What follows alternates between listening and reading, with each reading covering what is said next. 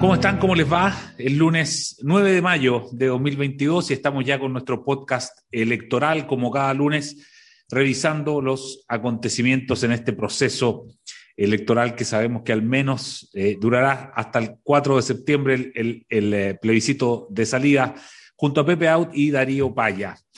Eh, Partamos por las encuestas, que es casi una tradición en los días lunes. Eh, la última encuesta CADEM eh, que conocimos eh, anoche hablaba de una que la caída en la popularidad del presidente Boric se ha ido, al parecer, deteniendo. Sin embargo, pasa de largo hacia abajo la confianza en la Convención Constitucional. este es la sensación de la opinión pública, Pepe Out, ¿cómo la ves esta semana? ¿Cómo te va? Bueno, lo que importa más bien es, el desarrollo de la película más que la fotografía de la semana.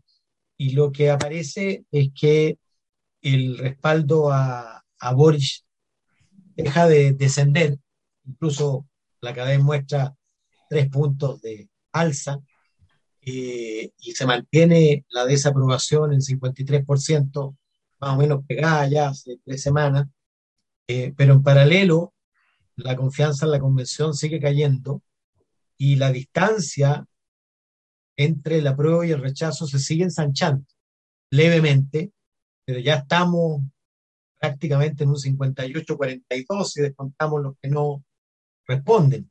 ¿ah? Em, lo que es bastante consistente con los, los otros datos, los datos de la propia academia en un trabajo que hizo sobre los temas de la convención, que publica el diario financiero hoy día. Así es y confirma lo que ya sabíamos, que, y particularmente respecto de dos cuestiones muy iniciales de la convención, que son la plurinacionalidad y todos sus derivados, y eh, los sistemas paralelos de justicia y todos sus derivados, la verdad es que está lejísimo, pero a, a leguas de distancia del sentido común mayoritario. Incluso cuando tú cruzas esas eh, definiciones por segmento político, la verdad es que prácticamente ninguno se constituye como mayoría clara, ni siquiera entre aquellos que se identifican como de izquierda, eh, centro-izquierda. Yo creo que esos son probablemente las principales razones que explican la deriva creciente hacia el rechazo. La idea de que dos personas que cometan el mismo delito puedan recibir distinta sanción según pertenezcan o no a un pueblo originario.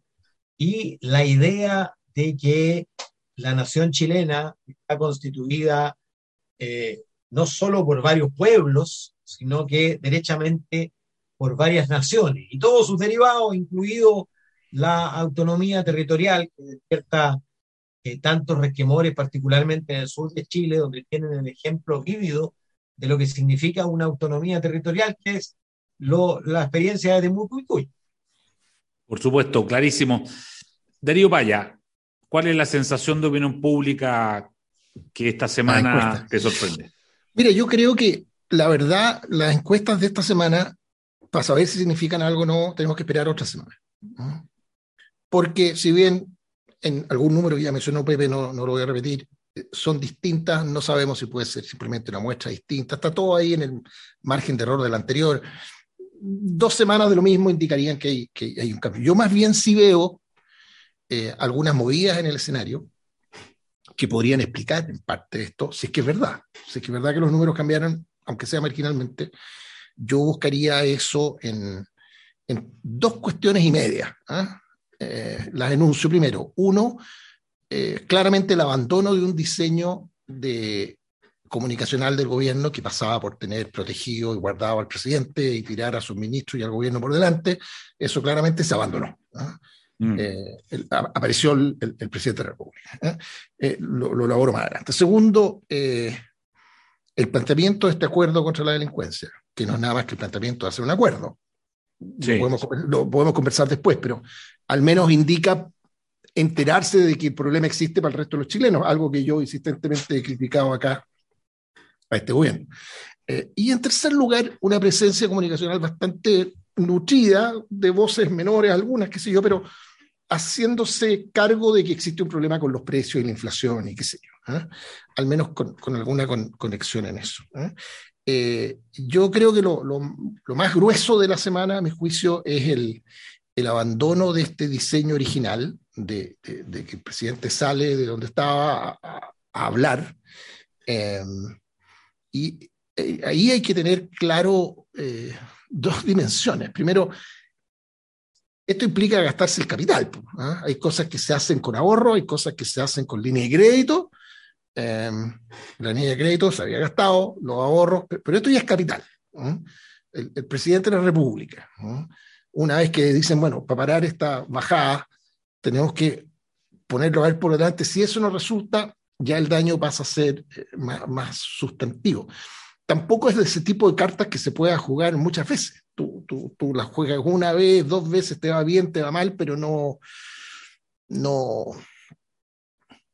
En fin, yo creo, yo creo que evidente, no, no, no, no hay una, una oferta, una disponibilidad infinita de, de, jokers, digamos. ¿eh?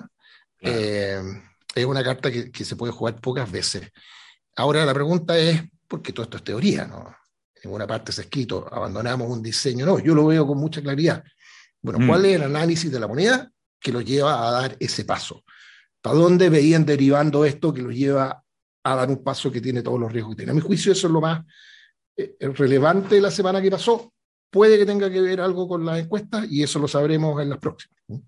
Déjame quedarme ahí mismo, Darío, que ya que lo, insinuaste, también se lo quiero preguntar a Pepe, el tema del acuerdo político, eh, que, que, tiene relación con lo que tú estás diciendo. El presidente sale como de este silencio, eh, se ve mucho más locuaz en la semana eh, y propone este acuerdo eh, político transversal para frenar la ola de delincuencia.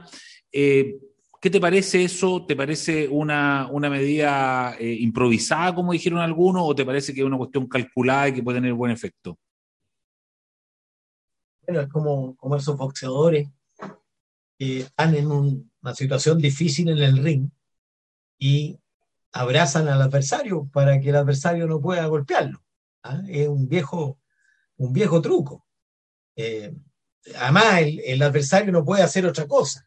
¿Cómo no va a mm. concurrir a un acuerdo contra la delincuencia? ¿Ah? Pero ¿por qué tenemos que pensar en un acuerdo contra la delincuencia? Si el Estado está hecho justamente para eh, mantener la paz social, para establecer el orden donde no hay, para combatir a los que transgreden la ley. ¿ah? Eh, y francamente ningún gobierno necesita amplio acuerdo para que le aprueben eh, medidas que la gente está eh, solicitando. El, primer, en realidad es una inteligente manera de salir del rincón del ring ¿ah? y ponerse en el centro, pero, pero eso dura lo que dura, porque el problema fundamental es más bien su acuerdo interno que el acuerdo de los otros. Y los otros le van a aprobar cualquier cosa que signifique encarar de mejor manera la delincuencia. No necesita eh, proclamar acuerdos nacionales para eso. Eh, porque en verdad el obstáculo para aprobar desde el punto de vista al menos del aparato jurídico eran ellos mismos. Y por lo tanto lo que necesita es el acuerdo de ellos para introducir eh, mecanismos especiales de investigación, para que los militares puedan eh, proteger infraestructura crítica, para castigar de mejor manera el robo de madera y, puedo seguir. ¿ah? Los opositores a esas medidas eran justamente los que hoy día están gobernando y en consecuencia el resorte, la decisión, la tienen ellos mismos.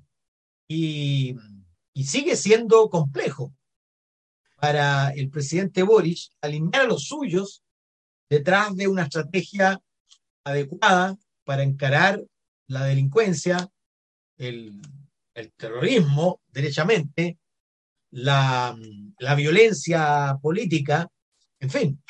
Eh, pero, pero claro, es una, es una inteligente acción ¿ah? que de alguna manera logra neutralizar, no sé, por cuánto rato, ¿verdad? a su oposición para que no la golpee donde más le duele. Darío, el acuerdo eh, amplio por la violencia. el, eh, es divertido lo, que dice pero o sea, no puedo estar más de acuerdo. mis reacciones cuando escuché lo, esta invitación a un buen acuerdo fueron dos. La primera, mansa perso. Hay que tener personalidad como para intentar diluir la responsabilidad propia. No solo, ojo, porque se esté en el gobierno y, haya, y se nieguen a usar las herramientas que tienen como gobierno, sino por el largo listado de iniciativas en esta materia a los que se opusieron no sectores políticos X, ¿no? con nombre y apellido todo y cada una de las figuras más emblemáticas de este gobierno. Entonces, como te digo, mi primera reacción fue eh, mansa perso, ¿ah? realmente notable la, la, la, soltura, la confianza en los propios medios, digamos, o la subvaloración, casi el menosprecio intelectual de la oposición. Eh, porque es tan evidente este intento de abrazo el oso que, eh, en fin, no, no, no, me, niego a tratarlo como, como tal, porque sería muy burdo, y porque tiene un riesgo importante, y es que pone en el tapete, o sea, el gobierno al plantear este tema se pone en circunstancia de que lo saquen al pizarrón porque ahora le pueden decir, ya, acuerdo, hagamos esto. Cuestiones con que el ochenta y tanto por ciento del país intuitivamente está de acuerdo. Y el gobierno dice, no, no, acuerdo, pero en eso no. Ah, entonces acuerdo en esto ocho. Mm, mire, la verdad que tampoco no. ¿eh? Y, en, y la lista suma y suma y sigue, suma, y sigue. Entonces, eh, y, y, lo segundo, también coincidente con, con, lo que dice, o sea, el gran acuerdo nacional urgente, un acuerdo entre el gobierno y su comité político, y a raíz de lo que escuché hoy día en la mañana, dicho ayer, un acuerdo nacional entre el comité político, el gobierno y su ministro de Justicia, digamos. ¿eh? Eh, eh, es ahí donde efectivamente está el problema. Y, de verdad yo creo que esto del abrazo del oso puede salir caro porque fíjate que hoy día tú ves al ministro Jackson, pero esto es de muchas de, de, la gente que está en el gobierno, que tienen que navegar por una cornisa rarísima en que te dicen, no, mira, yo me opuse en el pasado a estas cosas. Eh, y ahora que saben que probablemente son herramientas que se requieren. ¿ah? Entonces dicen, no, pero eso lo hice en su minuto por cálculo político. ¿ah? Eh, y, y, ahora tengo que ser consistente y coherente con haberme opuesto. Son cuestiones que de verdad si tú das la vuelta entera no se entienden. ¿ah? Está muy bien, si la hizo mal una vez por cálculo político, eh, fue mezquino con el gobierno, se opuso algo que en el fondo, bueno, pero ahora está en el gobierno. Entonces, yo creo que le puede salir cara a la maniobra si es un simple abrazo al oso, no seamos tan cínicos, uso la expresión como la usan los gringos, digamos. Eh, creamos que en esta encrucijada muy compleja para el gobierno han dicho, bueno, veamos si hay algún espacio para, para avanzar en un tema tan sustantivo como este. El tiempo lo dirá. Pepe, déjame volver al, al tema de la, de la convención, eh, a propósito de las encuestas, que, que, vemos que sigue cayendo la popularidad de la convención y por lo tanto de este texto que se está elaborando, y se ha hablado insistentemente del tema de un plan B o una tercera vía. Eh, sabemos que hay conversaciones eh, en la trastienda respecto de este tema. Eh, sin embargo, hoy día mismo, lunes, la presidenta de la convención, la presidenta Quintero, dijo que una tercera vía atentaría contra el proceso democrático.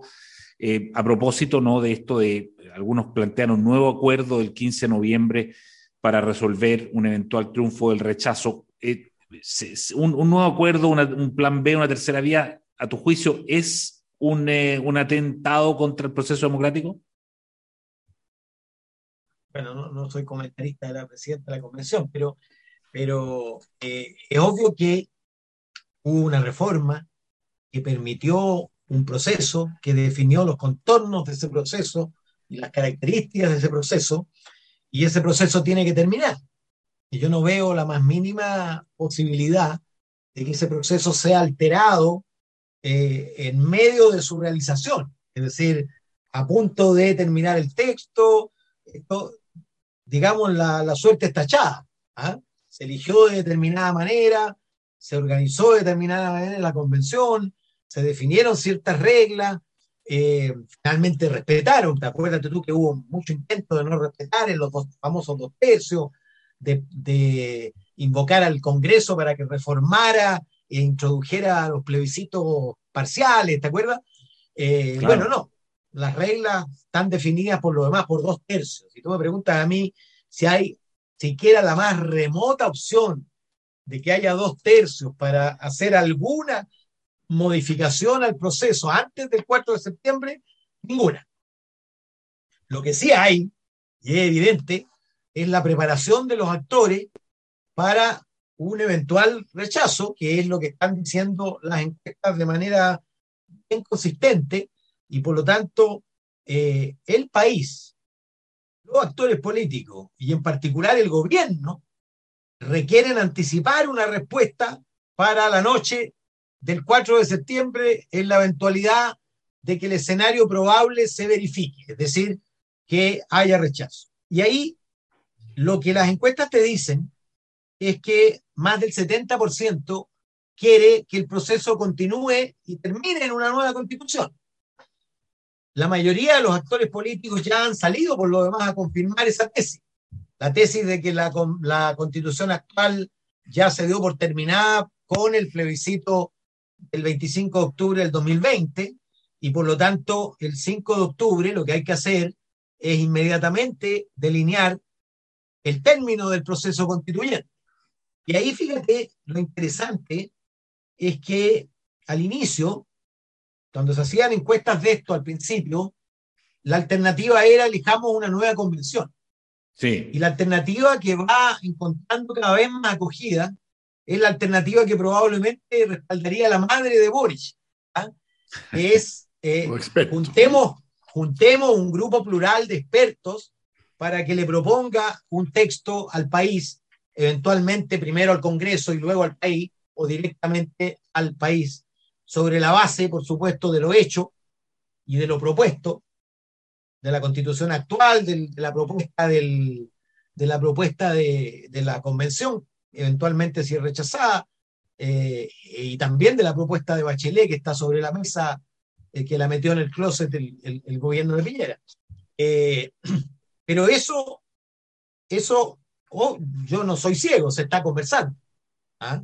Y están conversando los distintos actores, pero la idea de un acuerdo es inmediatamente después del 4 de septiembre. Obviamente que va a haber así como hubo el acuerdo del 15 de noviembre, te aseguro que va a haber el acuerdo de un día X de septiembre que va a determinar cómo culminamos el proceso en la eventualidad de que se confirme lo que dicen hoy día las. Antes de darle la palabra a Darío, Pepe, y en el caso de un triunfo estrecho, porque como estamos aquí en el margen de error, un triunfo estrecho del apruebo, ¿Tú, crees que haría falta lo mismo, un acuerdo para terminar el proceso bien, o tú crees que con eso inmediatamente eh, eh, queda esto cerrado el tema? Eh, un chufo estrecho de la prueba lo que hace es acentuar todavía más algo que es de todas maneras así. Entre la aprobación del texto, la aprobación eventual del texto, y su puesta en práctica, es decir, la transformación de la poesía en prosa, hay mucho tiempo, mucho debate eh, y probablemente tiempo en que algunas de esas cosas, de esos mandatos, sean incluso modificados, porque es obvio que la, la, constitución es reformable ¿ah? Y es autorreformable, es decir, no, no, no, cierta mayoría en el Congreso podrá reformar y en consecuencia, eh, se apruebe o se rechace, el proceso constituyente en la práctica continúa. La pregunta es, la pregunta de rigor es si acaso eh, la aprobación por estrecho margen, como tú dices, ¿ah? eh, da más certezas que derechamente el rechazo y la, el cierre del proceso en una constitución que no requiera de grandes debates posteriores, es decir, que se resuelvan esos debates eh, en, en, los procedimientos y, en las nuevas instituciones, etcétera, de modo que al final eh, puede salir más corto que una aprobación estrecha. Ahora, mi impresión, Eduardo, es que la, la elección sigue abierta, sigue abierta, eh, porque faltan 17 domingos. Y aunque la ventaja es relevante, no es menor la ventaja hoy día del, del, rechazo sobre la prueba, eh, falta todavía el instrumento que es el texto final, falta todavía eh, los actores del rechazo y de la prueba, eso a mi juicio va a ser decisivo, y falta todavía la disputa de qué es lo que va a estar en juego. Si, si la campaña de la prueba lograra que la gente pensara que la cuestión es, la disyuntiva es entre este texto y la constitución hecha por cuatro generales, va a ganar la prueba. Si en cambio los opositores a, la convención logran instalar que se trata de elegir entre este texto específico, polarizante, etcétera, y un nuevo texto que los incluya a todos, bueno, ese caso va a ganar el rechazo. Darío. A tu pregunta original de si hay espacio para ese acuerdo, yo creo que no, cero. Em, porque no veo cómo sectores de izquierda que tendrían que participar de ese acuerdo podrían enfrentarse al, a la descalificación, a las acusaciones de traición y todo lo demás, digamos, que vendrían desde el extremo izquierdo. De manera que si llegase a ganar el rechazo, después de eso dirían fue culpa de ustedes. En fin, es un escenario de recriminaciones, eh, yo creo, insoportables para los que debieran participar de ese acuerdo. Yo encontraría gran cosa que lo hagan y, sería el primero en, en, aplaudir si hay gente que tiene el talento para hacerlo posible, pero yo no, no apostaría a ello. porque además, bueno, va a existir siempre la opción de, hacerlo explícito después. Mm. Yo creo que aquí lo, que hay es un sector de la, de, la convención, que, no es minoritario, ¿ah? es, gigante, maximalista, que no comparte esa esperanza de gran parte de los chilenos, de la casa de todo, eh, que le importa muy poquito que esto sea aprobado por un voto. Eh, que con criterio maximalista está dispuesto a correr el riesgo de perder, con tal de que eh, de, no modificar el, escenario actual. Con ese mismo criterio yo creo que lo que finalmente se va a proponer en materia de modificación de la Constitución va a ser algo cercano a la roca, al granito, porque no van a querer que se arregle entre las fuerzas democráticas después, ni con plebiscito, ni con nada. ¿ah? En el fondo quieren que la mayoría del día del plebiscito, de esa coyuntura rarísima de astros que se produjo en Chile, que ese momento genere un texto. ¿ah? Eh, pero fíjate que la imposibilidad, desde donde se ven las cosas hoy de un acuerdo, no importa mucho. Porque ¿Cuál sería la materia, la esencia de ese acuerdo? ¿Cuál sería el efecto político de ese acuerdo? Sería desdramatizar la opción rechazo. O sea, si gana el rechazo, no se preocupen, muchachos, la conversación sigue, hay cierto grado, hay algunas cosas y algunas cosas importantes que cambiar, a uno le gustará más o menos esa idea, pero se desdramatiza. Yo creo que en gran medida esa desdramatización para mucha gente ya se ha producido. La frase esta del presidente que cualquier cosa era mejor cayó pésimo. Nadie salió a marchar detrás de esa consigna. La sola discusión de este tema, tu pregunta de hoy, está en todos los diarios. Y la conclusión al final, en todas partes, más o menos la misma. No es dramático, para los que quieren a todo evento cambiar lo que hay, sigan el rechazo, van a haber opciones y, la sola discusión del, del, tema va produciendo en la práctica el efecto político de ese acuerdo. ¿eh? ni, ni se va a producir, ni creo que sea tan necesario. Clarísimo. Pepe Out, Darío Paya, muchas gracias de nuevo por un nuevo lunes de podcast electoral. Que tenga una buena semana y nos encontramos la próxima. Seguimos. Gracias. Haz que estos contenidos lleguen más lejos haciéndote miembro de la red Libero.